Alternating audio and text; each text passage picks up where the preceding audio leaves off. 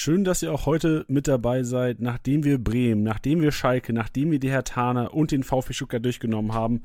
Heute Abend, am Montagabend die Veröffentlichung FC Augsburg. Und der FC Augsburg, wir werden es im Podcast mit unserem Gast Mike immer wieder sagen, preiswerte, doch überraschende, eventuelle Kickbase-Punkte. Von daher reinhören, genießen, mitschreiben. Viel Spaß beim Podcast.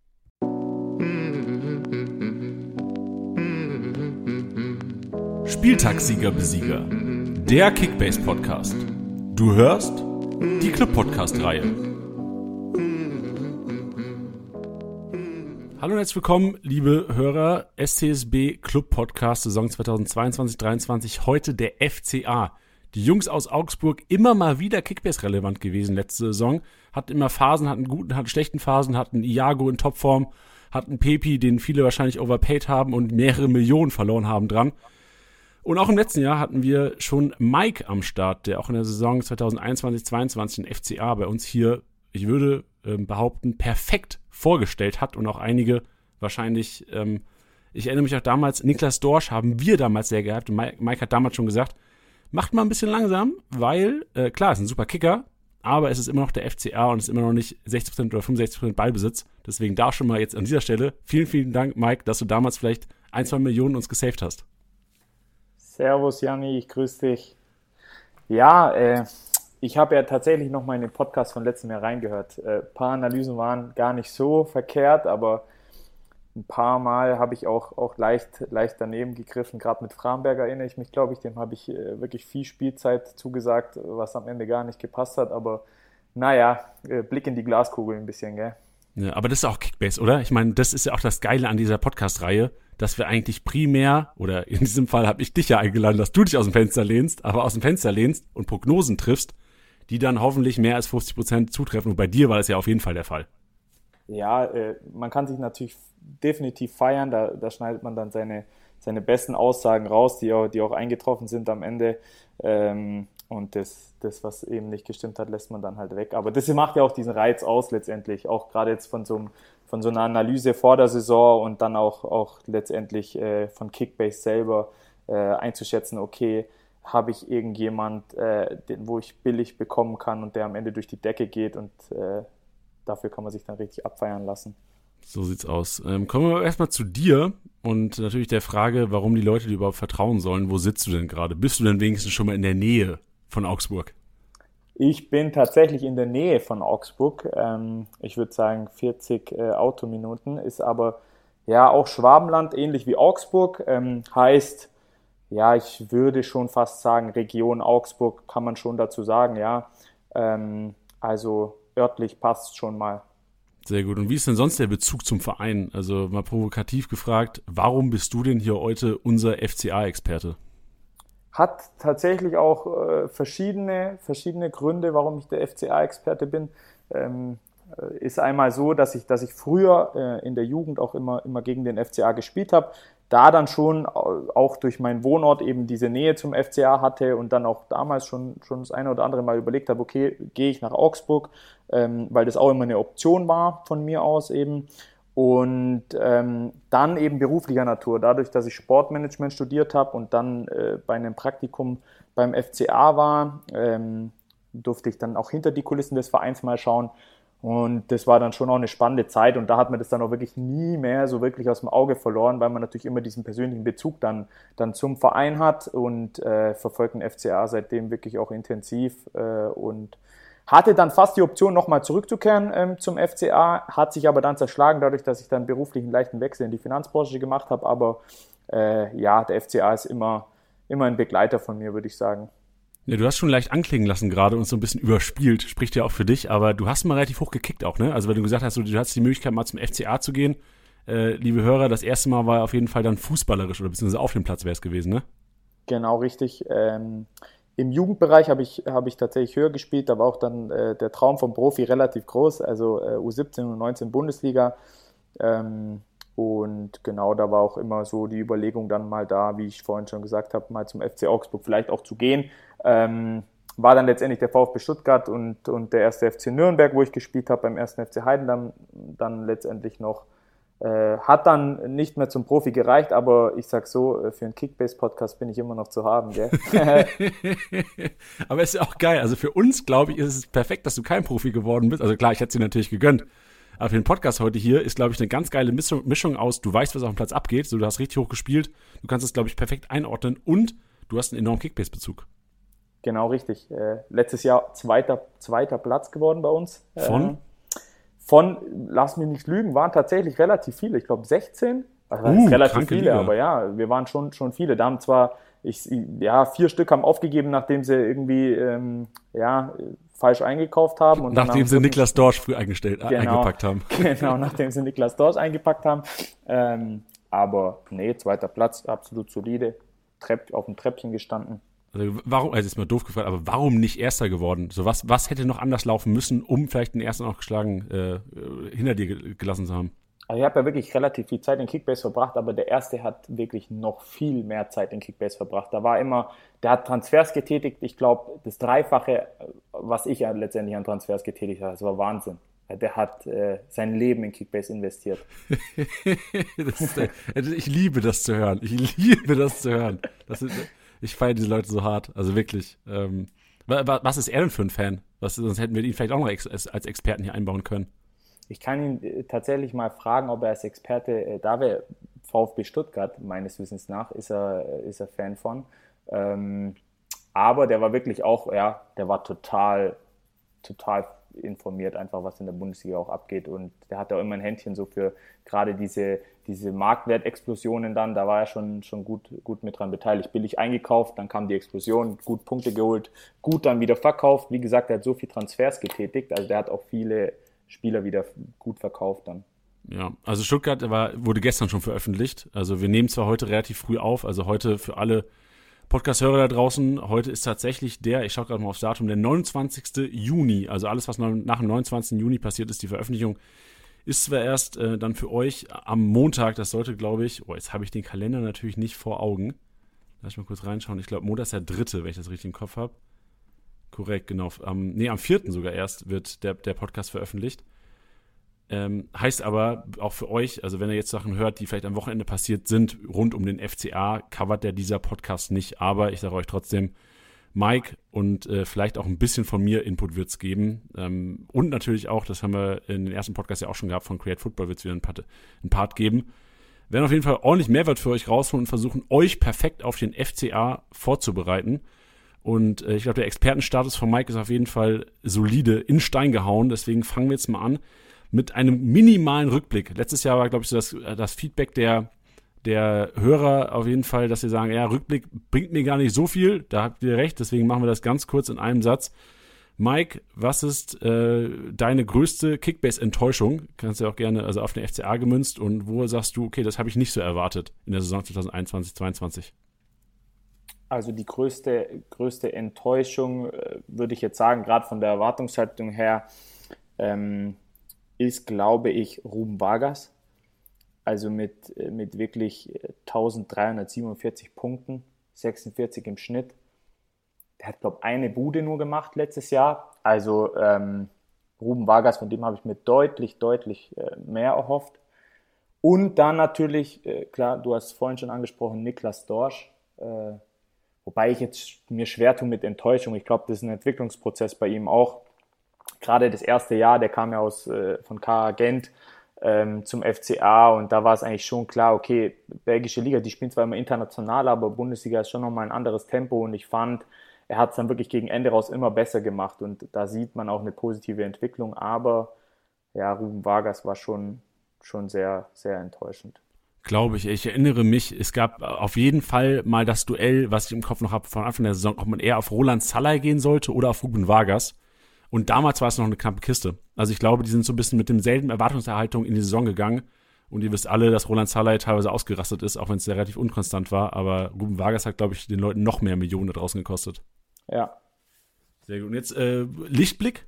Wo sagst du, also beim FCA gibt es ja durchaus einige, die dann doch, also bei mir im Kopf, ich will es jetzt nicht krass spoilern, wahrscheinlich hast du auf der Rechnung, so Reese Oxford, oder? Also Reese ja, Oxford ist für einer, den definitiv. ich irgendwie immer wieder in den wöchentlichen Podcast von uns gehypt habe und empfohlen habe zu kaufen. Also Reese Oxford, muss ich sagen, größte Überraschung.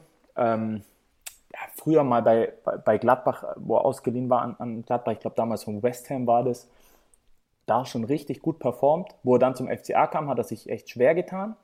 Und jetzt aber letzte Saison ist er ja absolut durch die Decke gegangen. Ähm, es war ganz lustig, ich war beim, im Stadion beim FCA gegen äh, Bayern und, der, und da war ein Junge vor uns gesessen und der hat ständig Oxford mit, mit Udokai verwechselt. Udokai war verletzt. aber machen auch viele Kommentatoren tatsächlich. Ja, und dann dachte ich mir so, hey, der muss so gut spielen, wenn der, wenn der Junge jetzt wirklich denkt, das ist, das ist Udukai und der war ja letzte, die Saison davor wirklich, wirklich stark und der ständig Udukai, Udukai und ich dachte, Junge, das ist Reese Oxford und der hat wirklich, wirklich gut gespielt. Also muss man wirklich sagen, das war auch, glaube ich, sein, sein bestes Spiel in der Saison und auch verdient die Punkte, die er geholt hat, absolut. Also ähm, Top-Saison, ja. Ja, auch mit Abstand bester Punkteschnitt bei euch. Beim, ja. beim FCA. Also ich glaube, äh, Juvileo, wenn ich ihn diesmal richtig ausspreche, du kannst ja auch gerne mal deinen Text sagen, ähm, 76er Punkteschnitt und Reese Oxford einfach ein 92er Punkteschnitt und das für die Ballbesitzanteile des FCAs, also der Kollege, geklärt plus 5 und Reese Oxford beste Freunde die Saison gewesen. Ja, ist brutal. Ist wirklich brutal. Aber auch allgemein finde ich, wie es verteilt ist beim FCA. Man merkt richtig, äh, Giekewitz auch stark gewesen. Also allgemein so defensiv, Torwart, richtig stark gewesen und immer weiter, umso mehr man nach vorne geht, desto schwächer wird es dann letztendlich, weil äh, du hast halt mit, mit Gregoritsch, der hat neun Tore gemacht, wenn ich mich nicht irre, neun Tore und äh, das war der beste, beste Torschütze beim FCA. Und das ist halt so, wo ich sage, okay, da muss schon, schon auch was passieren nächste Saison, wenn man sagen will, da erwartet man mehr, als, als es eben dieses Jahr mit dem 14. 14. Platz war. Ja, das stimmt, weil beim FCA war es echt so. Also ich erinnere mich an letztes Jahr so an, an meine Manager-Aktion teilweise bezüglich der FCA-Spieler. Es war dann eher mal, dass ich sage, okay, mal sicher eine Defensive reinstellen, wenn man mal vielleicht ein Match hat, wo man von zu null ausgehen konnte. Sonst, glaube ich, Finger weg vom FCA letzte Saison. Ja, war brutal schwer letzte Saison. Also wirklich auch, auch gerade was das Thema äh, ja, Tore angeht, äh, 39 Tore nur geschossen. Das ist jetzt auch nicht so, so, ja, so toll, aber ich sag mal so, es war allgemein schwierig. Ich, ich habe immer gehofft, ich habe ich hab mir tatsächlich mal Framberger gekauft, da habe ich wahrscheinlich zu oft meinen eigenen Podcast angehört. da habe ich mal Framberger geholt, ziemlich günstig und dann dachte ich, ja, ähm, da geht jetzt was, weil der ist ja auch immer leicht verletzungsanfällig, der hat immer irgendwas. Und dann, wenn er wieder zurückkommt, auf den bauen ja die Trainer so. Das ist so ein ja. typischer Spieler, auf den, da, da, weißt du, was du bekommst. Und ähm, auf den habe ich gehofft, aber das war, war vergeblich. Und zu dem Zeitpunkt war dann auch beispielsweise Reese Oxford schon zu teuer. So schnell kann es gehen. Deswegen blicken wir doch nach vorne, blicken wir auf die Saison 2022-23 und die wohl wichtigste Neuverpflichtung des FC Augsburgs ist gar nicht auf dem Platz, denn ein neuer Trainer wurde verpflichtet. Weinzierl hat den Verein verlassen und Enrico Maaßen, Dortmund 2 letztes Jahr noch trainiert und ich kann auch sagen, erfolgreich trainiert, da gehen wir gleich nochmal drauf ein. Aber Bevor wir darauf eingehen, ist Create Football wieder am Start. Die Jungs von Create Football greifen auf mehrere Datenplattformen zurück, um Spieler bzw. Teams zu bewerten. Und genau das machen sie auch für uns. Und hier kommt der Take zu Enrico Maaßen. Neuzugänge im Datencheck mit unserem Partner Create Football. Der Trainer Enrico Maaßen, letzte Saison ja für Dortmund 2 unterwegs, Spannend bei ihm, er hat wirklich fast immer auf die Dreierkette gesetzt in Dortmund, also jetzt in der kompletten Saison so gespielt, auch in der Aufstiegssaison der Regionalliga so agieren lassen, meistens ein 3-4-3, zeitweise aber auch ein 3-4-1-2. Ähm, es ist stark davon auszugehen, dass Augsburg jetzt ähnlich agieren wird, zumal man ja auch die Spieler dafür hat, vor allem hinten eine Dreierkette spielen zu lassen und auch auf den Flügelpositionen ja sehr üppig besetzt ist mit einem Iago links und Petersen ebenfalls, Caligiuri rechts. Ähm, dazu hat man ja Lasse Günther aus der eigenen Jugend jetzt auch ähm, hochgezogen, der noch mehr Einsatzzeiten bekommen dürfte. Ja, was ist Maaßen äh, für ein Trainer? Ähm, Trainer, der nicht nur auf Beibesitz setzt, sondern eben auch auf dieses pressinglastige Spiel. Da ganz interessant, dass natürlich Augsburg in der letzten Saison sehr destruktiv unterwegs war, keinen besonders ansehnlichen Fußball gespielt hat, immer mal wieder ein paar Spiele dabei, so als Highlight-Spiele, wo man eben durch dieses starke Gegenpressing sich auch definiert hat. Ja, unter Maßen wird es jetzt tatsächlich ein Mix werden. Ich denke aber nicht, dass man versucht, andauernd von hinten rauszuspielen, weil eben auch Maßen mit Dortmund 2 häufig auf diese langen Bälle aus der Innenverteidigung zurückgegriffen hat. Ein ähnliches Stilelement wird jetzt auch wieder vorherrschend sein. Da könnte Oxford gerade jemand sein, der defensiv sehr, sehr stabil ist und eben mit seinen gezielten langen Bällen auf beispielsweise Ricardo Pepi das Spiel eröffnen könnte. Und ich leite einfach mal direkt weiter, Mike. Was sagst du dazu? Was, äh, hat er recht mit seiner Einschätzung zu Enrico Maaßen? Hat er definitiv recht. Ähm, ich habe auch äh, Enrico Maaßen tatsächlich, man hatte ihn immer nur so, so, so leicht auf dem Schirm. Okay, Dortmund 2, dritte Liga ist jetzt nicht das, äh, wo man sagt, äh, da beschäftige ich mich jedes Wochenende mit, aber ähm, der hat ja schon echt einen, einen ordentlichen äh, Werdegang auch hingelegt mit Rödinghausen, Regionalliga Westmeister zu werden, ist schon schon Brett, die dann lizenzrechtlich halt nicht aufsteigen konnten, aber die Entwicklung hat sich dann bei Dortmund 2 fortgesetzt und ähm, ja, ziemlich spannend einfach. Ich muss sagen, das System auch, ich glaube auch, er wird 100% mit Dreierkette spielen, weil er hat das Spielermaterial jetzt perfekt dazu. Äh, Udo, Kai, Oxford, Raubelo, dann mit dem Neuzugang Maxi Bauer eben. Aber ich ja, muss wirklich sagen, äh, Spielermaterial ist, ist, ist wirklich da, gerade für dieses System 3-5-2 oder 3-4-1-2, je nachdem, wie man es wie dann auch sehen will. Äh, ziemlich spannend. Er hat, ich habe mal Interviews von ihm gehört, er sagt immer ganz gern, er will ganzheitlich äh, Fußball spielen lassen. Also ihm ist ganz wichtig diese Balance. Ähm, ich glaube auch, er wird immer mal wieder, das ist beim FCA immer so, Körperlichkeit ist ganz arg wichtig im Spiel, deswegen lange Bälle werden Mittel sein. Ich bin gespannt, gerade wie es zusammenpasst mit dem, mit dem Aufbau in der Dreierkette, davor dann Dorsch, der, wo den Spielaufbau einfach mit übernehmen wird, sich auch mal fallen lassen wird bin ich wirklich gespannt, wie, die, wie sie das umsetzen und diese Balance auch kriegen. Ich glaube, lange Bälle und dann auch das Spiel auch mal spielerisch eröffnen. Starke Analyse. Enrico Maaßen aber auch eine Ansage. Ist jetzt nicht so, wenn man jetzt Hertha BSC sieht, mit Felix Magath letztes Jahr, das war so eine richtige Ansage, so, wow, die holen Felix Magath. Aber jetzt, ich glaube, Enrico Maaßen ist für ein FCA schon auch ein Experiment, weil man hatte immer so Trainer, die hatten schon Bundesliga-Erfahrung wie Heiko Herrlich, wie Markus Weinziel. Da wusste man schon, okay, worauf man sich einlässt. Aber Enrico Maaßen ist schon auch äh, ein Statement. Ich glaube, auf, wirklich auf die Jüngeren auch zu setzen und äh, auch ja, ein bisschen mehr äh, das Spielerische auch noch mit reinzubekommen. Ja, ich bin echt gespannt. Also ich bin vor allem gespannt, also Dreierkette sehe ich direkt äh, Mehrwert auch Richtung Udukai, sodass vielleicht dann, oder auch generell auch Maxi Bauer, reden wir auch gleich nochmal drüber, dass man vielleicht eher punktestarke Innenverteidiger wieder hat. Aber gleichzeitig, du hast diese Schienenspieler, du hast, Iago hast du letztes Jahr auch schon teilweise gehabt, dass er komplett ausgerastet ist, wenn mal Dreierkette gespielt wurde, dass er die Schienenspielerposition extrem stark übernimmt.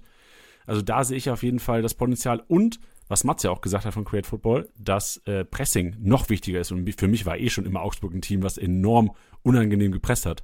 Ja, und du hast auch gerade Schienenspieler Caligiuri auf der rechten Seite, jetzt du auch Klar, der wird nicht jünger, aber der hat natürlich das auch schon, schon bei Schalke hat das immer gespielt, auch in dem, in dem Jahr, als die äh, unter Tedesco auch Zweiter geworden sind. Also der ist auch prädestiniert eigentlich für den rechten Schienenspieler, dann Iago auf links. Also da bist du schon, äh, da kannst du schon echt gefährlich werden und auch gerade die drei Hühnen. Also Entschuldigung, wenn, wenn ich eine Abwehr habe mit oder eine, eine Innenverteidigung mit Udo, Kai Oxford und Robelow oder Maxi Bauer, der jetzt auch nicht der kleinste ist, da bist du ja, das sind schon Waffen. Ja, glaube ich. Also Waffen in der Luft auf jeden Fall, aber ja. natürlich auch wahrscheinlich anfällig, was so die kleinen Wuseligen angeht. Aber dazu kommen wir später zu eventuellen Schwächen und äh, Mismatches gegen wegen Gegner man eventuell ein bisschen weniger oder mehr Punkte erwarten kann.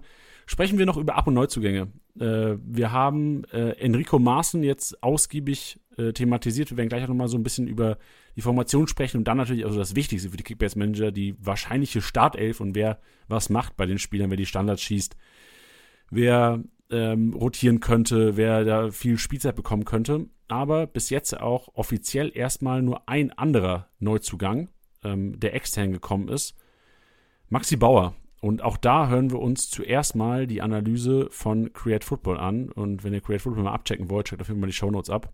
Wir gehen rein in die Analyse von Maxi Bauer. Ja. Neuzugänge im Datencheck mit unserem Partner Create Football. Ja, danke für die Einleitung. Im Wesentlichen hat der FC Augsburg ja einen Neuzugang verpflichtet, nämlich Maximilian Bauer, der in der letzten Saison natürlich keine Paraderolle gespielt hat für die Spielvereinigung Kräuter Fürth, war eine Saison, die für ihn deutlich schwächer lief als die zuvor. In der Aufstiegssaison ja noch einer der stärksten Verteidiger der zweiten Bundesliga gewesen, hat jetzt im Bundesliga-Jahr doch ein bisschen Lehrgeld zahlen müssen. Ähm, in einigen Spielen wurde zwischenzeitlich ja auch auf die Bank äh, verdrängt. Ähm, vor allem auch der Winterneuzugang Vierkäfer hat dafür gesorgt, dass ja, Bauers Rolle da doch ein bisschen anders ausgefallen ist, gerade in der Rückrunde. Ähm, wobei man sagen muss, dass er schon noch der spielstärkste Innenverteidiger war. Der Vierter dort auch die meisten Pässe gespielt, also im Aufbau immer wieder, vor allem auch auf die Flügelposition ähm, die Angriffe eingeleitet auf die Außenverteidiger. Ich denke, das wird auch etwas sein, was jetzt in Augsburg gefragt sein wird, ähm, gerade wenn man mit einer Dreierkette spielt, dass eben Bauer einen der beiden äußeren Parts spielen kann, entweder links, so wie in der Rückrunde in, in Fürth gespielt, oder eben auf der rechten Seite, sodass da ähm, Iago und äh, den Spieler, der rechts entsprechend eingesetzt wird, immer wieder mit Pässen äh, versorgen kann. Ähm, denke aber, wenn alle drei Innenverteidiger bleiben, also Oxford, Raue Leo und entsprechend auch Udo Kai, ähm, dass Bauer da erstmal die Rolle des Herausforderers einnehmen wird. Natürlich dann wieder spannend, wenn es darum geht, Standardsituationen zu verwerten. Das war die Einschätzung zu Maxi Bauer und ich leite direkt über zu Mike. Was sagst du, Maxi Bauer genauso eingeschätzt oder hast du noch Ergänzungen? Ähm, tatsächlich auch ziemlich, ziemlich ähnlich, ähm, schätze ich ziemlich ähnlich ein. Zum erst, zuerst mal ja die, die Chance auf, auf, auf den Stammplatz und auf die Startelf sehe ich auch so, dass er eher in der Herausfordererrolle ist. Also mit Udokai, Oxford und Howillow hast du schon äh, ja wirklich geballte Bundesliga-Erfahrung auch vor dir. Jetzt hat er letztes Jahr bei Fürth äh, ja nicht immer die, die, die absolute Stammrolle gehabt, trotzdem hat er viele Bundesliga-Minuten sammeln können. Ähm, auch noch ziemlich junger Spieler, erst 22. Ich glaube, der Schritt zum FCA ist da, ist da der richtige Schritt. Man kann nur hoffen, dass er viele Minuten bekommt ähm, und sich dadurch auch, auch weiterentwickeln kann. Wobei ich äh, Enrico Maaßen letztendlich so einschätze, dass äh, er gerade solche Spieler auch weiterentwickeln kann. Das war ja auch wirklich gefragt bei den Stationen BVB 2 davor. Da geht es ja wirklich auch hauptsächlich darum, Spieler zu entwickeln. Und dadurch ist es, glaube ich, für Bauer auch ein, auch ein Vorteil zu sagen, okay, er hat einen Trainer wie, wie Enrico Maaßen, äh, wo er, glaube ich, den nächsten Entwicklungsschritt gehen kann. Spannender Spieler, aber ich sehe ihn jetzt auch noch nicht auf dem Niveau zu sagen, ähm, der spielt direkt von Anfang an. Okay, also erstmal, also jetzt in Kickbase-Sprache, erstmal abwarten und Tee trinken. Wahrscheinlich wird der Markt jetzt erstmal runtergehen, wenn die Saison wieder losgeht. Genau, erstmal abwarten, aber immer äh, aufpassen, Udokai, Oxford, Robelow, wer da sich mal verletzt oder mal eine Sperre hat, dann auch äh, gerne mal zuschlagen, weil da kann es ziemlich schnell gehen. Ein gutes Spiel, der FCA spielt zu null, gewinnt das Spiel vielleicht und dann never change a winning team, dann ist Maxi Bauer halt auch wieder da. So schnell kann es gehen, der Kickbase. Richtig, du sagst es, schnelllebiges Spiel, deswegen immer up to date bleiben. Weitere Zugänge gibt es ja jetzt erstmal nicht. Gibt es denn Gerüchte oder beziehungsweise Positionen, wo der FCA auf jeden Fall nochmal nachlegen wird oder will? Ich denke, dass tatsächlich ähm, auf der Stürmerposition äh, noch was gemacht werden, werden kann. Ähm, klar, da bist du zwar, zwar relativ breit aufgestellt, aber wie schon gesagt, also mit Gregoritsch neun Toren, der beste Knipser vorne drin, ist jetzt nicht so vielversprechend. Finn Bogason und Moravec äh, verlassen den Verein. Dann hast du noch so, so kleine Abgänge mit, mit Spielern, die eh nicht so die große Rolle gespielt haben. Okay, Zekiri noch, der hat auch seine Minuten letztes Jahr gesammelt, aber ähm, ja, ich, ich glaube auf, tatsächlich auf der Stürmerposition. Ich habe jetzt gehört, Rustic soll, soll ganz interessant sein oder soll ein Kandidat sein. Der wäre jetzt noch fürs zentrale Mittelfeld. Ich glaube, da ähm, kann auch noch definitiv was passieren. Vielleicht ja auch sogar dann die angesprochene, ähm, wenn, wenn 3, 4, 1, 2 gespielt werden sollte, dass man sagt, man hat vielleicht vorne ein Gregoritsch äh, mit drin und eventuell ein Hahn oder ein Pepi, Niederlechner, kannst ja im Grunde genommen alle drei auch in der Spitze vorne spielen lassen. Hahn ja wohl vielleicht wahrscheinlich ein bisschen recht. Aber wenn man sagt, man holt vielleicht einen Russisch für die 10, so als Kreativkopf, wäre vielleicht auch ganz guter Mix mit ähm, Gregoritsch, Niederlechner oder je nachdem, wer performt neben Gregoritsch. Ja, absolut spannend wäre das. Rustic kann auch, glaube äh, sechs könnte er, glaube auch noch spielen. Du hättest ihn als kreativen Kopf vielleicht gerade auf der 10. Ich glaube, da bist eh sowieso sehr variabel im Mittelfeld, weil du Spieler hast, okay, Dorsch sehe ich auf der 6, Coeso sehe ich auf der 6, aber danach Arne Meyer kann auch einen Zehner spielen. Ähm, oder dann eben die Sechs auch spielen, wobei es dann auch wieder abhängt, okay, wer ist gerade fit? Dorsch und Meyer ist mir ein Tick zu offensiv. Ähm, mit Crueso und Meyer ist wieder was anderes, weil Crueso dann schon der Abräumer auch ist. Ich glaube, da ist wirklich ähm, da kann auch Enrico Maaßen sich voll auf den Gegner einstellen. Also da wird, glaube ich, auch, dass da einiges geht an Rotation, ähm, gerade was, was Einstellung gegen, gegen den bestimmten Gegner angeht. Ähm, und dann auch Gregoritsch hast auch noch, den kannst du auch noch auf 10 stellen, der hat das auch schon öfter mal gespielt. Ähm, oder dann vorne drin, auch gerade Hahn sehe ich jetzt in einem, sehe ich jetzt in einem 3, 4, 1, 2, sehe ich Hahn eher als Sturmspitze, weil Schienenspieler ja, eher nicht, aber der kann auch, klar, Flügel kann der auch spielen. Also ähm, ist, glaube ich, viel, viel flexibles Potenzial da. Oh Mann, du hast es wir haben jetzt 25 Minuten kein Podcast aufgenommen und jetzt ist das Wort doch gefallen. Rotation. So das, das schlimmste Wort, was jeder Kickbase-Mensch eigentlich gar nicht hören will. Rotation, aber wir reden drüber. Und ähm, ich glaube, das System haben wir schon festgelegt, so 3, 4, 3, 3, 4, ähm, 1, 2 oder 3, 4, 2, 1, je nachdem, wie man es dann interpretiert, das 4, 3, 3, äh, 3, 4, 3, sorry. Ähm, von welcher Formation würdest du jetzt ausgehen? Sollte der Kader so bestehen bleiben? Ich gehe tatsächlich davon aus, weil ähm, Enrico Maaßen schon den Eindruck macht, als hätte er einen klaren Plan, wie er sich Fußball vorstellt. Ähm, so committet er sich auch. Also er hat wirklich seine Spielphilosophie. Ähm, klar wird es ein paar Stellschrauben gehen, äh, geben, wo er, wo er seinen Spielstil oder seine Philosophie auch, auch anpasst an den FCA ein bisschen, an den Kader auch. Aber ich muss sagen, gerade diese Dreierkette, wie wir vorhin schon, schon gesagt haben, würde, kann ich mir das sehr, sehr gut vorstellen. Ähm, du hast natürlich dann gerade diese starken Schienenspieler auch, Iago Caligiuri zum Beispiel. Ähm, und vorne, das Einzige, wo ich mir schwer tue, ist tatsächlich diese Doppelspitze, weil da müsste schon noch was passieren auf der Stürmerposition. Klar, du hast zwar in der Breite schon, schon die Auswahl, du hast Pepi, du hast Hahn, Niederlechner, Gregoritsch, ähm, Cordova ist wieder, ist, ist wieder zurück. Ähm, da ist aber auch die Frage letztendlich, wer wird noch abgegeben. Ähm, aber ja, äh, ist jetzt nicht die, die brennende Torgefahr, sag ich mal, äh, die, die Auswahl, die man, die man in, den, in der Spitze vorne hat. Ja, gebe ich dir recht. Und vor allem, also ähm, Tendenz ja wahrscheinlich dann 3-4-3 äh, erstmal, dass du auch so ein bisschen Vargas über links, Hahn über rechts. Äh, wir können auch gerne mal so um, um die Stadion diskutieren, aber vom Spielerset her momentan ohne große Änderung würdest du auch eher von einem, von einem Stoßstürmer, wahrscheinlich ja dann ja. Gregorisch momentan ausgehen, oder? Ja, definitiv. Entweder man macht so, wie, wie du jetzt letztendlich gesagt hast, klar, Vargas fällt jetzt erstmal noch aus, der hat sich, äh, der hat sich schwerer verletzt. Äh, aber für mich dann auch die Option mit zwei Zehnern zu sagen, ich mache nicht ein, ein ich stelle nicht ein Zehner auf, sondern dann eben zwei Zehner, setze äh, einen Stürmer zurück.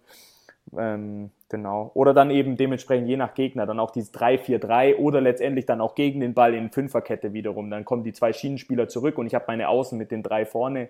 Äh, da bist auch, auch variabel. Ja. ja, sehr gut. Dann in Bezug auf die Startelf, also im Grunde haben wir wahrscheinlich schon viele Positionen abgedeckt. Trotzdem würde ich sie gerne einmal komplett durchgehen, wen du in der Startelf am ersten Spieltag siehst. Du hast schon mal eine super Info gebracht, dass äh, Ruben Vargas, also Vargas Besitzer wissen sicherlich, der hat auch in der Kickbase-App einen letzten Status, dass Vargas wahrscheinlich nicht ready sein wird, aber wir können gerne einmal die Startelf, Mike, beziehungsweise du kannst einmal die Startelf gerne komplett durchgehen, von hinten nach vorne und auch gerne äh, ein bisschen detaillierter, wo du eventuell dann, wenn Rotation, wo du dann den zweiten Mann siehst, beispielsweise Dreierkette, hast du schon gesagt, wo siehst du Maxi Bauer, wer rotiert raus, bei äh, deiner Meinung nach und vor allem die Situation vorne wird, glaube ich, interessant sein, wie du sie siehst. Ja, also Torwart ist, glaube ich, ist, glaube ich, ganz klar. Da führt kein Weg an Giekewitz vorbei. Die Punkte in Kickbase sprechen dafür. Also gute Saison gespielt. Äh, es war schon jetzt 34, aber ähm, absoluter Leader, glaube ich, auch in der Mannschaft vom Gefühl her. Äh, auch ganz wichtig so für, für die Kabine. Ähm, und dahinter Kubek. Und ich glaube, da gibt es auch keinen offenen Konkurrenzkampf, ehrlich gesagt, sondern der Platz äh, gehört Gikiewicz im Tor. Ja. Ist ganz klar. Dann gehen wir jetzt mal vom, vom, vom 3-5-2 aus oder 3-4-3. Äh, in der Dreierkette für mich aktuell vorne ähm, links Udokai, Mitte Oxford, rechts Haubelow. Ähm, und da dann auch äh, wirklich, ja, Oxford super starke Saison gespielt. Robelo sowieso ganz wichtig als Kapitän. Udukai war jetzt äh, schwierig, der war jetzt länger, länger auch verletzt letzte Saison. Da wird sich zeigen, okay, ich sehe eher noch, das hätte ich jetzt vor einem Jahr auch nicht, auch nicht gedacht, aber Maxi Bauers Chance eher noch äh, Udukai anzugreifen aktuell. aber das wird sich auch zeigen. Also wenn der sein Potenzial wieder, wieder ausschöpft und wieder zurückkommt äh, von der Verletzung, wie er davor war, dann, ja, dann sehe ich die drei schon, schon in der Innenverteidigung da hinten. Wenn du sie jetzt Kickbase-mäßig ranken würdest, nachher gibt es ja auch noch, noch so Punkteschnittprognosen hier ab. Mhm. Ähm, jetzt aber auch, vor allem wenn du bedenkst, dass links, das glaube das ist ja kein Geheimnis, dass du wahrscheinlich dann Jago auf links siehst, Caligiuri rechts, dass Jago ja. ja durchaus der stärkere Schienenspieler ist. Siehst du denn auch dann diesem Gamble Bauer Udokai die größere Upside, wenn es ja jemand durchsetzt, dass der auch besser punkten wird als ein Juvileu auf der rechten Seite? Ja, ähm, ist jetzt natürlich, äh, ist jetzt natürlich schwierig zu sagen. Ähm, gerade mit dieser, mit dieser Kombination dann, dann Iago noch dazu, ist schon spannend. Also du hast schon richtig, richtig gesehen, äh, Iago, Caligiuri sind meine Schienenspieler oder wären meine Schienenspieler in dem Fall. Und ähm, ja, ich sehe schon, also gerade ich bin auch ein bisschen geblendet von letzter Saison, muss ich sagen. Also ich sehe Oxford total stark, total stark punktemäßig. Äh, sollte der für mich wirklich wieder ein Garant bleiben. Rovelo, jetzt Caligiuri ist der, kommen wir wahrscheinlich auch später noch zu, ist ja der eigentliche Elfmeterschütze, aber Rovelo kann auch immer mal wieder einen Elfmeter machen. Der schießt ab und zu auch mal so Freistöße, also ähm, da sehe ich auch Punktepotenzial. Und Uduka ist halt schwer zu sagen, wie kommt der von der Verletzung zurück. Wir sehen es beispielsweise, ein prominentes Beispiel ähm, ist immer noch Leroy Sané für mich. Äh, wenn ich sehe, was der bei Man City abgerissen hat in der Premier League, das war Wahnsinn, Tempo 1 gegen 1 und jetzt sieht man halt, okay, der hatte einen Kreuzbandriss und man sagt ja wirklich, man braucht die doppelte Zeit von der Verletzung, bis man wirklich wieder voll da ist. Prominentes Beispiel, Udukai, mal schauen, äh, wie es bei ihm sein wird. Es soll immer natürlich typabhängig äh, aber ja, da, da finde ich es ganz schwer, eine Prognose zu geben. Aber gerade so von letzter Saison, Oxford und äh, Rowillow sehe ich schon wieder weit vorne, was Punkte auch angeht. Klar, auf die rollt auch viel zu, muss man natürlich auch sagen. Die haben auch viel Potenzial, äh, Dinger zu bereinigen. Und ja, mit der, du, mit der Größe sorry, natürlich, ja. auch, äh, natürlich auch gefährlich bei Standards, gell? Ja, und vor allem, also ich habe mir Udokais Punkte nochmal angeschaut. Der hat ja durchaus ein bisschen Spielzeit bekommen in der Rückrunde, aber wirklich, vor allem wenn man dann das Vorjahr sieht, wo er äh, einen 86er Punkteschnitt hingelegt hat, also quasi fast eine Oxford-Saison, punktetechnisch, ähm, ging das Punkteschnitt technisch Richtung 34 Punkten. Äh, klar, zwar nur 8 Jalev-Ansätze, aber auch in den 8 Jalev-Ansätzen, obwohl Augsburg auch mal einen Unschieden rausgeholt hat, wirklich ähm, schlecht gepunktet. Wirklich, sogar bei einem okay, da hat er jetzt nicht steif gespielt, aber 30 Minuten bei einem 1-0 gegen Bielefeld er über 20 Punkte raus. Das heißt, er hat eine halbe Stunde kaum Klärungsaktion, kaum Aktion in der gegnerischen Hälfte gehabt. Ist für mich auch so ein bisschen Vorsicht, obwohl ich halt wirklich diese Upside sehe, aber ich gebe dir recht, ähm, vielleicht doch ein bisschen mehr Vorsicht walten lassen, als jetzt diesen Übermut und sehen, dass diese Kombi Udukai Iago halt echt die, die dominante, sein, die dominante Seite sein könnte beim FCA. Ja, und Udoka ist halt auch so ein Thema, hat er halt gespielt gegen, gegen Leipzig, dann kriegst halt in Leipzig, ich glaube 4-0 war es auf den Sack. Ähm, und das ist natürlich dann auch, auch so ein Thema, dann äh, kommst du da rein, aber du hast schon recht gehabt, der hat dann auch wirklich in den Spielen, wo der FCA, jetzt war das in Bielefeld, war das glaube ich, ähm, kein großer Leckerbissen, da stand es glaube ich auch sehr lange 0-0. Ähm, und ja, das ist so natürlich so ein Thema, äh, da hat das dann auch wirklich nicht, äh, nicht wirklich zeigen können. Aber wie gesagt, mit Vorsicht genießen, weil ähm, frisch aus einer Verletzung zurückzukommen ist schon eine Herausforderung und ich glaube, der hat auch Potenzial gerade fürs nächste, nächste Jahr dann. Ja, nächste Saison Perfekt. könnte er wieder angreifen. Und jetzt die Prognose bezüglich äh, Doppel-6, wenn es denn eine Doppel-6 ist. Also du hast ja gesagt, links Iago, rechts Caligiuri. Wen siehst du in der Mitte und wen äh, könnte man da eventuell als auch Überraschung sehen? Du hast so einen Gueso teilweise angekündigt, den hatte ich ja gar nicht mehr auf dem Schirm, muss ich zugeben. Also ich ich hätte jetzt tatsächlich gewählt Niklas Dorsch. Ganz klar, äh, klar gesetzt. Auch, ähm, ich glaube, der hatte so richtig sein Comeback, was, was jetzt Punkte und auch Leistung angeht. Punkte weiß ich, weil einer meiner besten Kumpels hat, hat Niklas Dorsch gehabt letztes Jahr und äh, gegen, der hat sich so gefreut, als er gegen Bayern endlich wieder mal äh, normale Punkte gemacht hat. Ja. Und ja, also ich sehe ihn, ich sehe ihn stark, Top-Entwicklung, auch was über die Saison jetzt angeht und für mich fußballerisch eh 1A, da gibt es gar nichts und äh, ja, ich finde eher das Haupt, Hauptthema ist das Tempo bei ihm noch, äh, dass er wirklich da das, das mitgehen kann über die komplette Zeit auch und ähm, ist, glaube ich, auf Doppel-6 gesetzt, auch gerade was Eröffnungsspiel angeht, super, also lange Bälle, also, verteilt die Bälle top.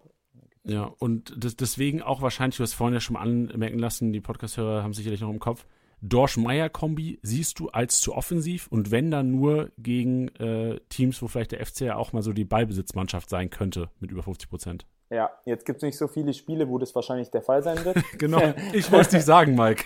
ja, das muss man leider ehrlich, muss man leider ehrlich sagen. Äh, ist wahrscheinlich nicht so, so häufig der Fall, aber ja, ich sehe es ein Tick, Tick, Tick zu offensiv, weil ich schon Arne Meyer auch so ein bisschen als Kreativkopf sehe und auch sehe, dass er auch, auch, auch, auch mal gern Dinge macht, die wohl nicht jeder macht, einen super Steckball auch mal spielen kann, aber jetzt nicht so die äh, größte Kampfsau ist, sage ich mal, oder dieser Aggressive Leader, so sehe ich ihn einfach nicht. Und da glaube ich, tut Dorsch jetzt, ich habe jetzt Crueso hin, hingesetzt, ich glaube, da tut Dorsch Crueso ganz gut. Ich hatte eine ganz verrückte Kombi letztes Jahr mit Tobi Strobel wegen Größenunterschied und er haut die Dinger weg, aber ähm, naja, da lag ich leider leicht daneben mit Tobi Strobel. ja. Aber Crueso, ja, ist auch ein Kandidat. Wenn der es mal über, über einen längeren Zeitraum auch seine Minuten bekommt, der macht immer echt, der ist auch so schwanken. Der macht so super Spiele auch, wo wirklich vieles wegräumt und dann auch wieder Spiele drin, wo man sich denkt, okay, wow, äh, was war da los? Aber Potenzial ist bei dem auch noch da. Ja? Bestes Fußballeralter 27. Also ich sehe Crueso und Dorsch auf, auf Doppel 6. Finde ich ein Vor gutes Gesamtpaket. Ja, vor allem, wenn man sich die ersten Spiele auch betrachtet, es geht äh, daheim gegen Freiburg, es geht auswärts gegen Leverkusen, dann Mainz daheim, da wäre vielleicht so ein Spiel, wo man vielleicht auch eine offensive Doppelsechs setzen könnte, obwohl gegen äh, Anton Stach und Co. wahrscheinlich auch ein Gueso ganz gut tun würde. Und dann Hoffenheim, also generell kein einfacher, einfacher äh, die, die ersten Spiele sind nicht einfach für den FCA und ich glaube, ähm, also ich würde jetzt von dem kleinen Pitch von dir schon mit der Gueso 500k-Spieler kann man sich für den Anfang schon mal einpacken, als erstes Learning hier vom Podcast. Definitiv, vor allem auch als Backup. Warum nicht? Auch mal die Pressekonferenz anhören. Enrico Martin hat so angekündigt, er möchte eventuell auch ein bisschen transparenter sein, als man das äh, jetzt von seinem Vorgänger kannte. Das heißt, da könnte eventuell was drin sein. Ich habe jetzt leider nicht so viel Pressekonferenzen vom, von äh, BVB 2 gehört vor den, vor den Drittligaspielen, aber Anscheinend soll es da engeren Austausch mit den Medienvertretern geben. Das heißt, da einfach mal reinhören. Wenn Crueso ein Kandidat ist, kann auch Potenzial dahinter sein, was Punkte angeht. Starker Input, Mike. Sehr wichtig. Das ist Pressekonferenz, so die Freitags, das ist äh, sehr wichtig für Kickbase Manager. Also es lohnt sich anscheinend beim FCA auf YouTube mal reinzuschauen. Ja, ich hoffe. Also ich will jetzt auch tatsächlich nicht zu, äh, ich will jetzt nicht zu weit aus dem. Wirst du bezahlt vom zu, FCA TV? Ja, genau. Ich will mich nicht zu weit aus dem Fenster lehnen und äh, äh, ja, aber ich glaube, ich glaube, dass da schon äh, mehr oder weniger ein paar, paar Infos mehr kommen könnten als bei Weinziel, wobei das jetzt auch nicht, ja, das ist jetzt nicht so weit aus Fenster gelehnt, weil Weinziel war jetzt, ja, jetzt nicht der kommunikativste, würde ich jetzt mal behaupten. Ja, dann jetzt die Frage, um überzuleiten. Arne Meyer, 4,1 ähm, Millionen momentan bei Aufnahmetag. Finger weg? Weil du ihn auch gar nicht in der Startelf siehst und eventuell erstmal nur gegen äh, Teams, wo ein bisschen mehr Ballbesitz ist? Oder sehen wir ihn eventuell jetzt als Prognose auf der 10? Nee, ich sehe ihn schon auf der 10. Also Arne Meyer rein von der Qualität her ähm, tut er, glaube ich, ähm, FCA absolut gut. Also ich glaube, von der Qualität her brauchst du wirklich einen Arne Meyer. Ähm, Gerade in der Mannschaft auch. Das heißt, die Option, okay, ich ziehe ihn auf 6 zurück, ja, wäre mir ein Tick zu offensiv mit Dorsch, aber mit, mit Coeso vielleicht, wer weiß, äh, Dorsch auch nicht, äh, kann mal sein, vielleicht verletzt oder irgendwas. Also auf der 6 sehe ich, äh, hätte auch seinen Platz, aber ich sehe ihn jetzt auf 10, gerade mit der, in der Kombination. Äh, und ja, mit der Qualität absolut. Muss noch torgefährlicher werden, noch mehr, noch mehr Tore machen, dann auch, dann wäre er auch ein Kandidat für Kickbase ja, sehe ich schwierig. Ich weiß nicht. Also er hat schon die Qualität auch, ähm, aber nächstes Jahr, ich, bin wirklich zwiegespalten bei Arne Meyer. Ähm, ja, er hat schon Potenzial. Ich glaube, ich glaub, solide, solide 70 Punkte im Schnitt holt er schon, aber äh, ob er jetzt durch die Decke geht, ich glaube, ist jetzt kein konstanter über 100 Punkte Spieler. Das kann es beim FCA, glaube ich, auch in einer normalen Saison äh, schwer erreichen. Ja, äh, aber trotzdem als für das Geld auf jeden Fall attraktiv und ich ver äh, erinnere mich an FC, äh, nicht FC, sondern BVB 2 Spiel letztes Jahr. Ich als Laudern-Fan habe ja auch ähm, in Dortmund 2 das Spiel des FCKs über 90 Minuten geguckt, als auch äh, Heimspiel gegen Dortmund 2, wo Dortmund äh, uns im eigenen Stadion 3-1 abgeschlachtet hat. Ganz bitter. Und da war es auch so, dass tatsächlich ein Zehner gespielt hat. Ich erinnere mich an äh, Ferrei, der jetzt auch nach, äh, zu einer Braunschweig gewechselt ist und da eventuell auch in der zweiten Liga ein bisschen Kickbase-Punkte sammeln kann dass das Maß mit Ferrei da auch so einen Spielöffner auf der 10 hatte. Und äh, deswegen ist, war für mich, also aus dieser Episode mit dir jetzt, wäre für mich so das Wichtigste, und das haben wir jetzt hier gerade mitgenommen, dass dieses Potenzial für einen Zehner, glaube ich, enorm ist bei Maßen im Spiel. Also ja, du kannst den BVB 2 jetzt nicht mit dem FCA vom, vom, vom Können innerhalb dieser Liga vergleichen, weil ich der BVB, glaube ich, im Vergleich zum Drittliganiveau schon ein bisschen höher anzusiedeln ist als der FCA zum Vergleich zum Erstliganiveau. Aber Arne Meyer auf der 10 als arbeitender Zehner, der auch mit zurückgeht, was Arne Meyer ja ist. Weißt du, das ist ja eigentlich der perfekte Case. Du hast theoretisch ein Dreier Mittelfeld mit Gueso als, als, als Zerstörer, Dorsch, der Aufbauspiel kann und Arne Meyer, der, wenn es scheiße läuft, und also scheiße ist jetzt äh, vielleicht zu negativ, aber wenn es mal nicht so gut läuft und der Ballbesitz beim Gegner ist, was ja wahrscheinlich dann bei, für 60 Prozent der Saison der Fall sein wird, hast du Arne Meyer, der als Zehner wirklich zurückarbeitet und auch mal einen Achter oder sogar mal einen Sechser geben kann. Vor allem ist ja auch Fakt, Arne Meyer tut sich, glaube ich, auch in dem System, ist ja der, der Zehner auch eine ganz äh, entscheidende Position, das hast du schon richtig gesagt. Ähm, mit zwei Spitzen tut sich ein Zehner immer leichter, wie wenn er nur eine Spitze vor sich hat. Gerade was auch, was auch dann wieder gegen den Ball im, im Pressing. Ja, es ja. ist wirklich äh, spannende Position, glaube ich, in dem System. Hat viele Optionen, die er bedienen kann. Er hat theoretisch vier Optionen. Die Schienenspieler, Iago Caligiuri, mal über außen, Steckball auf beide Spitzen. Da hast natürlich auch viel mehr Optionen gleich. Oder dann direkt wirklich, wenn sie von hinten einen überspielen, Arne Meyer dann als, als Klatschspieler sozusagen, ähm, wo er nachrücken kann. Also nicht direkt als Klatschspieler, sondern eher Klatschspieler Pepi oder Hahn oder Gregoritsch, je nachdem, wer vorne dann spielt. Und er lässt dann klatschen, Arne Meyer rückt nach und spielt den Ball in die Tiefe ist, glaube ich, schon auch ein Mittel. Ähm, der kann die Bälle auf jeden Fall spielen und ja, ist schon eine spannende Position. Ich finde wichtig bei Arne Meyer, gerade was jetzt für Kickbase, äh, was jetzt Kickbase relevantes ist, dass er, glaube ich, immer spielt. Also Arne Meyer ist gesetzt und ähm, also es kann natürlich auch nach hinten losgehen, wenn der FCA mal irgendwie auf den Sack kriegen sollte. Aber Arne Meyer spielt halt. Also das ist schon mal, glaube ich, eine ganz gute Info.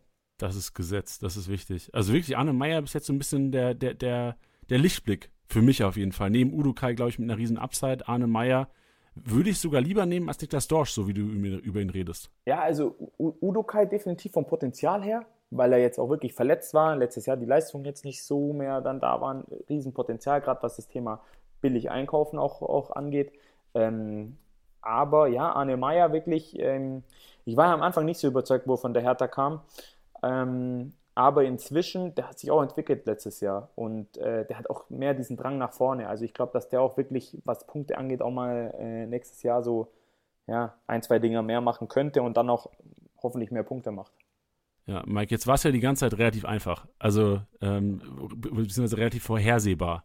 Jetzt geht es aber ans Eingemachte. Wen siehst du denn dann in der Doppelspitze momentan, wenn du eine Prognose treffen müsstest für Spieltag 1 Stand jetzt?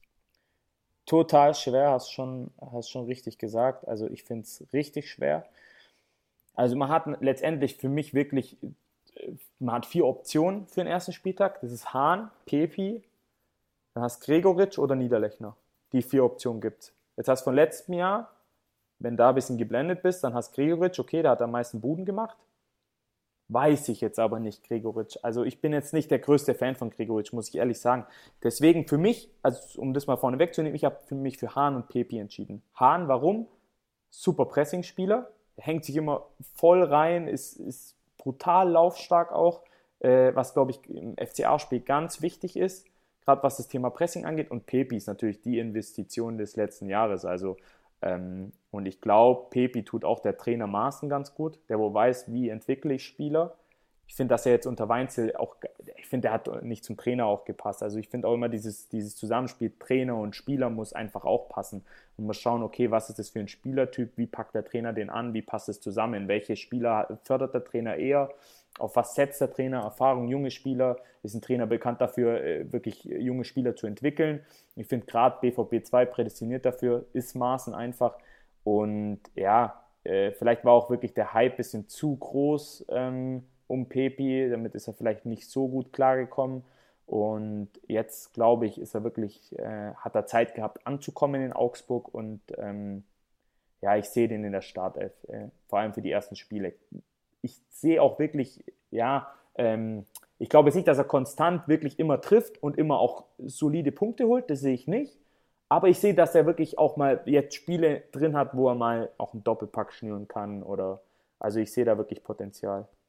Ja, vor allem auch immer, also Talent hat er ja auf jeden Fall. Also ich habe ihn selbst jetzt nicht, ich habe YouTube-Videos gesehen und einige Sequenzen, wo er dann eingewechselt wurde, wo er dann von der Kamera aufgefangen wurde, aber viele Aktionen hatte er letztes Jahr nicht. Aber ich glaube, wenn ein Verein, der wird ja auch genug Scouting gemacht haben, also jemanden für so viel Geld, wie viel waren es, 18 Millionen, wenn ich richtig im Kopf Mhm. habe? Ja, 18 Millionen. Einkauf. Also die holen den niemals für 18 Millionen, wenn der, wenn der, äh, wenn, wenn, wenn wir der hoffen's, nicht das- Mike, wir hoffen's. Potenzial- Ja, wir hoffen es definitiv.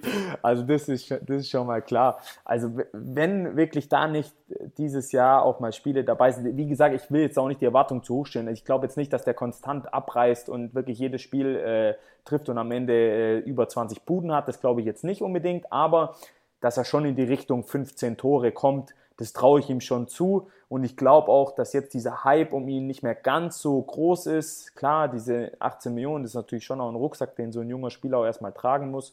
Ähm, und dann wurde natürlich schon medial, auch von FCA-Seite selber, muss man ja schon wirklich ehrlich sagen, auch viel Tamtam gemacht. Dann gab es, äh, ja, auch, glaube so eine kleine Geschichte auf Twitter mit irgendwie Weinziel hat Pepi in der Dusche angepinkelt, wo ganz Was, lustig was ist da dran, war. Mike? Was ist da dran? ich kann keine seriöse Einschätzung dazu abgeben. Nein, äh, da gab es ja auch so ein, also es war ja wirklich teilweise vogelwild, muss man ehrlich sagen. Aber, ähm, glaube ich, interessanter Spieler und wirklich, äh, ja, dem traue ich wirklich die 15 Tore plus schon zu auch. Äh, geile Prognose, vor allem, weil Pepi 1,5 Millionen wert ist. Und Ja. wenn man denkt, Hahn, also die momentane Startelf, die du prognostiziert hast, ist einfach krank cheap momentan. Also Preis-Leistung, also Leistung werden wir dann sehen, ob es eintrifft. Aber eigentliche Preis-Leistung, vor allem wenn du denkst, so ein Preis für einen Startelf-Spieler, klar, die am Anfang keine einfachen Spieler haben, aber Augsburg daheim kann im Grunde genommen gegen jeden Gegner mal zu null, meistens ja 0-0 rausholen, wenn dann. Aber Pepi 1,5 Millionen. Wir haben André Hahn ähm, 2,6 Millionen. Gregoritsch, der ähm, es auch nicht leicht haben wird, finde ich interessant, 4,8 Millionen, auch nur trotz der Zahlen, aber geiler Take von dir, Zahlen nicht blenden lassen.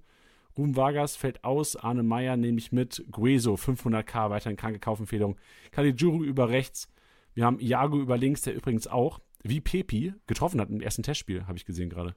Mhm. Ja, richtig. Iago doppelt getroffen. Boah, Junge, der ist heiß. Der hat jetzt schon Bock, Ich Kickbase-Punkte glaube zu sammeln. auch. Ich glaube auch, Iago ist heiß. Und äh, allgemein, ich glaube, ich glaub, dass die FCA-Mannschaft halt, ähm, es ist jetzt so, da ist schwierig. Man muss sich halt wirklich dann für ein Spiel entscheiden, in wem sehe ich das Potenzial. Wie du schon gesagt hast, Preis-Leistung ist da auf jeden Fall was drin. Jetzt wird es nicht so sein, dass der FCA komplett abgeht, durchdreht und jeder Spieler mir über 100 Punkte im Schnitt macht. Das nicht. Aber wenn man wirklich ein kleines Gespür hat ähm, und immer dran bleibt beim FCA, dann kann man, glaube ich, schon einen ganz äh, nice Move machen, auf jeden Fall. Sehr schön. Du hast es angesprochen, Punkteschnitt, Mike. Und jetzt geht's ans Eingemachte, denn an jedem Ende jedes Club-Podcast über jeden Verein trifft der Experte, in diesem Fall du, ähm, eine Punkteschnittprognose für die von dir genannte Startelf. Ähm, leg gerne mal los und am Ende auch gerne, das wäre dann quasi dein Schlusspunkt für heute. Natürlich quatschen wir noch kurz und verabschieden uns.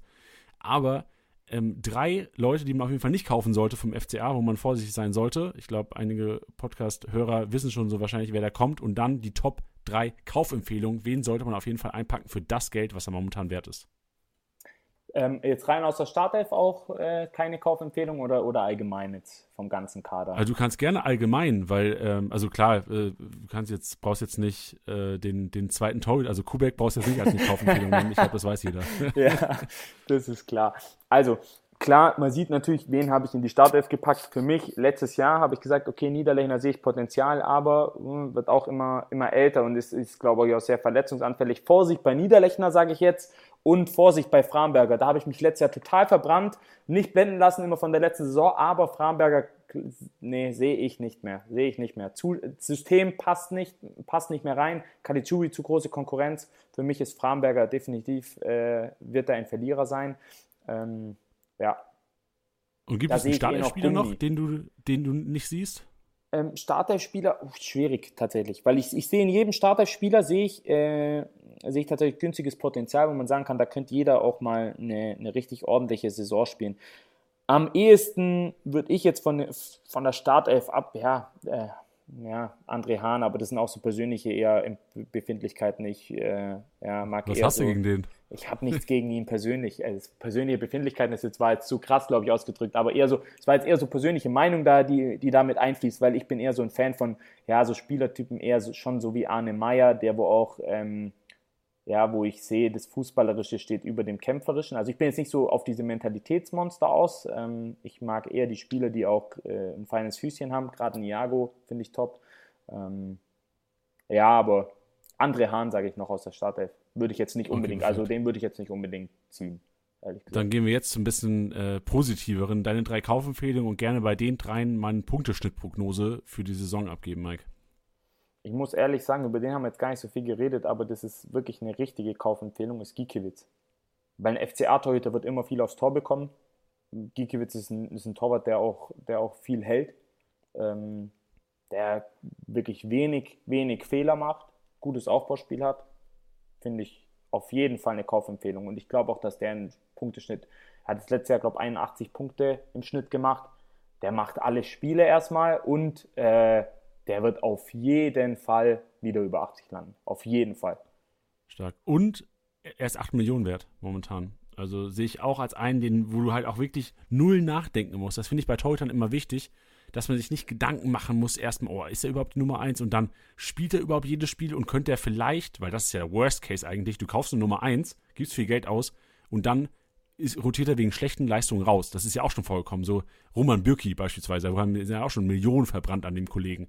Oder, also das, oder Kubek. Ich, Kubek hast ja auch ein Beispiel. Der war auch als klare Richtig. Nummer 1 ist der gekommen. Ja. Wurde dann auch äh, ja, degradiert. Aber da sehe ich auch, finde ich auch ähnlich. Also tatsächlich, du hast kein, keinen wirklichen Konkurrenzkampf im Tor. Ähm, Giekewitz Bundesliga erfahren, sehe ich nicht, dass der jetzt eine absolut rabenwilde Saison spielt. Auf gar keinen Fall. Also definitiv eine Kaufempfehlung. Und auch gerade das Thema 8 Millionen. Also da musst du nicht überlegen. Gikiewicz kannst du auf jeden Fall holen. Ja, sehr gut. Dann hast du noch, hast du noch zwei weitere für uns? Ja, ähm, ich muss sagen, Kaufempfehlung, klar, das ist jetzt natürlich leicht gemacht von letztem Jahr. Ne? Also äh, Reese Oxford äh, sehe ich richtig stark. Ähm, aber jetzt wirklich, wenn man auch wirklich auf Preis-Leistung geht, muss ich wirklich sagen, ich sehe schon, sehe ich Arne Meyer auf jeden Fall. Man merkt irgendwie, irgendwie merke ich jetzt gerade selber raus, äh, ich bin ein kleiner, kleiner Fan irgendwie von Arne Meyer, einfach von, von seinem Spiel, wie er Fußball spielt. Ähm, und ich finde Iago. Also Iago, super Saison gespielt. Klar war es jetzt gegen Schwaben Augsburg, ähm, ist jetzt nicht der, der große Bundesliga-Maßstab, aber der ist heiß, das sieht man.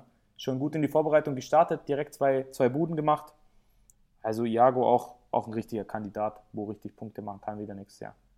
Ja, und vor allem bei Jago finde ich vor allem fünf, also wenn mit der Dreikette gespielt wird als Schienenspieler, letzte Saison fünf Assists, zwei Tore. Ich sehe da schon eine Möglichkeit für, für zehn Scorerpunkte, ob er das irgendwie drei Buden macht, sieben Assists. Das ja, sehe ich schon realistisch voll. in diesem Jahr. Vor allem, wenn er Pepi Vorlagen, hat, genau, vor allem Vorlagen. Doppelspitze erstmal. Doppelspitze ist ja schon mal viel leichter auch zu bedienen. Ist einfach so. Du hast auf jeden Fall immer ersten und zweiten Pfosten besetzt. Dann, wenn du noch mit einer 10 spielst dahinter, hast du, wenn es gut läuft, auch einen Rückraum besetzt.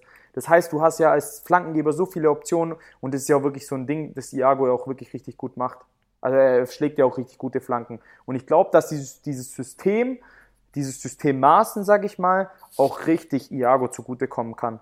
Und da ja. sehe ich jetzt halt auch wirklich äh, Potenzial da und noch mehr Assists rauszuholen, weil unter Weinziel haben sie ja wirklich eigentlich schon immer klasse Spiel für zwei gespielt. Ja, und vor allem Kostic-Effekt. Wenn du der einzige Spieler auf der linken Schiene bist, machst du einfach alles. Ich glaube, was Kickbase-Punkte angeht, sehen wir bei Philipp Kostic, wenn er Viererkette zockt, einfach die Downside und wenn er Dreierkette zockt, den Schienenspieler, kranke Upside. Und ich glaube, Jago noch mehr als Caligiuri. Ich glaube, Caligiuri muss man auch für Rechnung haben, weil der Kollege einfach immer wieder gut ist und du hast vorhin angesprochen, schießt er auf die Elver. Und kann ja sein, dass der FCA vielleicht ein bisschen häufiger diese Saison im Elver äh, zu, zu Hause ist beim Gegner und eventuell mal ab und zu ein Ball in die Hand fliegt oder gefault wird. Genau auf jeden Fall auf der Rechnung behalten, äh, Caligiuri, wegen, gerade wegen Thema Elfmeter, macht auch ab und zu mal, mal eine Ecke, ähm, heißt auch Potenzial gerade für einen Assist, aber ich sehe wirklich, ja, Iago, großes Potenzial, auch mehr als, mehr als Caligiuri, also ich glaube, die linke Seite wird auch stärker und gerade dieser Kostic-Effekt, ziemlich spannend, da hast du nämlich vollkommen recht, er macht nach vorne, die Dinger und ist aber auch gerade für den Spielaufbau, also kann auch viel, wirklich, ist immer der, ist, ist halt die Anspielstation auf der linken Seite, ist halt einfach so. Mhm. Bevor sich da der Hahn rausfallen lässt, glaube ich jetzt eher nicht, dass es gewollt ist. Äh, gerade, ja, ist einfach Iago und Caligiuri sind da einfach die Anspielpositionen. Gerade auch wenn es mal über den Spielaufbau spielerisch gehen sollte, gerade so als, als Zwischenstation ist, glaube ich, die, die Außenposition ganz spannend. So, jetzt die Frage nach Punkteschnitt. Jago 71er Punkteschnitt äh, in der vergangenen Saison, Arne Meyer 61er Punkteschnitt. Wo siehst du die beiden am Ende der Saison? Ich glaube Luft nach oben. Ähm, also Iago traue ich zu, über 80 zu kommen und Arne Meyer traue ich zu, über 70 definitiv zu kommen. Das können beide, Solide. beide schaffen, gerade weil ich glaube, die sind beide Nutznießer. Jetzt haben wir auch die beiden genannt, weil ich glaube, dass die schon Nutznießer sind von diesem System.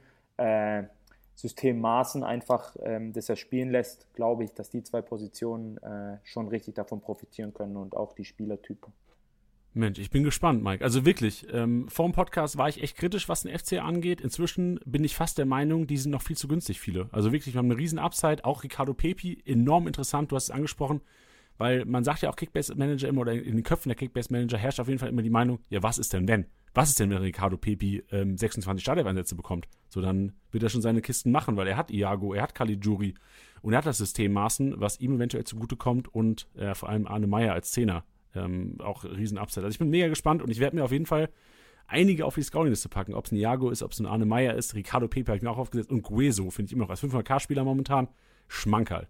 Also ich glaube auch das ist tatsächlich das Thema, was ein FCA auch ausmacht. Also ähm, ich kann verstehen, wenn man jetzt hat, oh, FCA-Spieler, dass da jetzt nicht jeder Huhu auf dem Transfermarkt schreit, ähm, kann ich verstehen, was Kickbase angeht, aber man muss es so sehen, sind noch Spieler mit extremem Potenzial, weil es halt einfach Preis-Leistung her am Ende absolut durch die Decke gehen kann. Erinnert euch zurück, Reese Oxford kann jedem Spieler so gehen beim FCA, weil es Potenzial haben viele, gerade die angesprochenen von uns, also äh, traut euch und holt euch FCA-Spieler in euer Kickbase-Team. Geiler Schlusssatz, sehr geil. Perfekt. Mike, äh, dann vielen, vielen Dank für deine Zeit. War eine äh, sehr schöne Einschätzung. Ich glaube, du hast einen Kickbase-Manager, die vielleicht sich beim FCA noch nicht so gut ausgekannt gekannt haben, ein super Gefühl gegeben.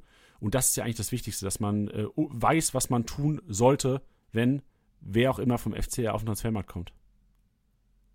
Super, top. Danke, dass ihr hier sein durfte. Hat viel Spaß gemacht wieder, Janni, mit dir. Mal schauen, vielleicht sehen wir uns nächstes Jahr oder hören wir uns nächstes Jahr wieder.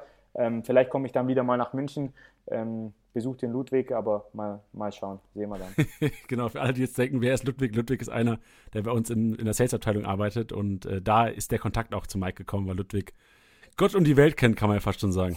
genau. Bunter Hund, hä? ein bunter Hund ist er. So sieht's aus. Mike, vielen, vielen Dank für deine Zeit und ich hoffe für dich und den FCA, dass wir uns nächstes Jahr wieder in den Club-Podcast hören. Dankeschön. Danke dir.